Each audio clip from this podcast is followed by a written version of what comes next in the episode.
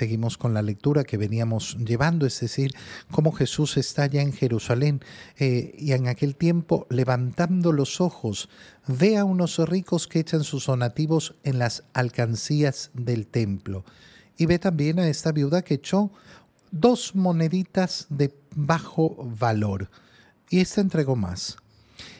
¿Por qué es importante esta lectura? Esta lectura es importantísima porque eh, nos muestra cómo el Señor no está pendiente del diezmo. La medida de Jesús no es el 10%. Cuando a ti te habla alguna persona, no, que el diezmo, el diezmo, el diezmo no es una medida en la iglesia.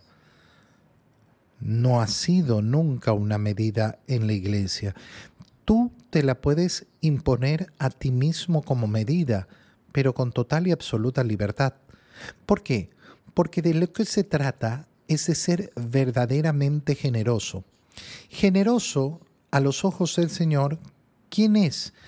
No aquel que le da lo que le sobra, sino aquel que da lo que tiene para vivir, es decir, que se sacrifica por los demás. ¿Cuándo yo puedo hablar entonces de verdadera generosidad? Cuando hay ese sacrificio. Mira, una persona puede donar millones en este mundo y no tener casi un ápice de generosidad. Obviamente que algo de generosidad tendrá porque ha renunciado eh, a millones, pero la pregunta es, ¿qué dejó de tener esta persona por ese gran donativo que hizo. ¿Qué lujo dejó de tener? ¿Qué comida se saltó?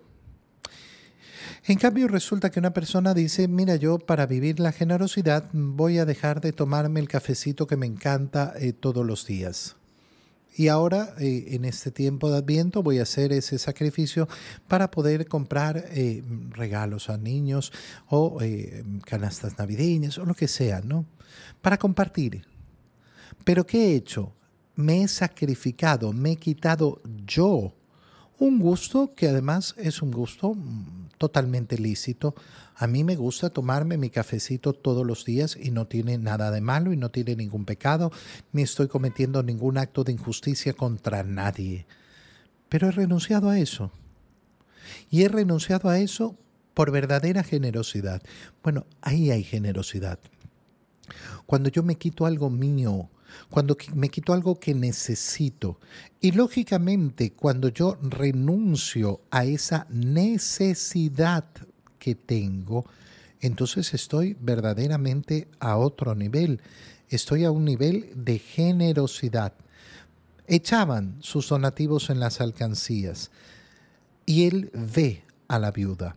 Es importantísimo darnos cuenta que nos muestra el Evangelio cómo Jesús vio a unos ricos y vio a esta viuda. Esta expresión es tan bonita porque, porque el Señor ve. El Señor está pendiente. Ay, el Señor no, no, no se fija lo que yo doy. No, no, está viendo. Y qué importante es sentirme visto por el Señor. El Señor me ve y ve mi generosidad y está analizando mi generosidad. Y unos serán generosos, sí, pero yo les aseguro que esa pobre viuda ha dado más que todos. Ella ha sido verdaderamente generoso. Estos dan a Dios de lo que sobra. Dar la sobra. Al final cuando uno da lo que sobra, tiene que tenerlo claro. No estoy haciendo un acto de generosidad. Lo que estoy haciendo es un acto de justicia. De justicia. Si a mí me sobra, entonces tengo que darlo a los demás. Si a mí me sobra significa que yo no lo estoy utilizando, que yo no lo necesito. Y por tanto, si yo lo tengo cuando me sobra, estoy cometiendo una injusticia contra otros. ¿Cómo se va a solucionar el problema de la pobreza en el mundo? ¿Cómo se va a solucionar el problema de tanta injusticia en este mundo? No se va a solucionar por ninguna ley. No se va a solucionar por ninguna revolución. No se va a eh, solucionar porque va a venir un nuevo presidente que va a hacer maravillas y que no sé qué. Solo se va a solucionar en la medida que el corazón de los hombres sea generoso.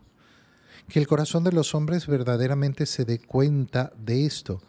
Cuando yo, en mi absoluta libertad, decida vivir el Evangelio, cuando yo, en mi absoluta libertad, decida vivir la generosidad, entonces y solo entonces estaremos trabajando verdaderamente en un cambio profundo del mundo. Mientras el egoísmo sea el que impera, no, nunca, nunca va a haber un cambio. No, no, no es que se va a producir la justicia social porque voy a agarrar las armas, porque voy a obligar. No. Quienes viven envenenados en esta idea, en cualquier idea, ¿eh? en cualquier idea de que los cambios ya sea porque mm, una revolución por las armas, porque el presidente, porque la teoría económica, viven en la fantasía.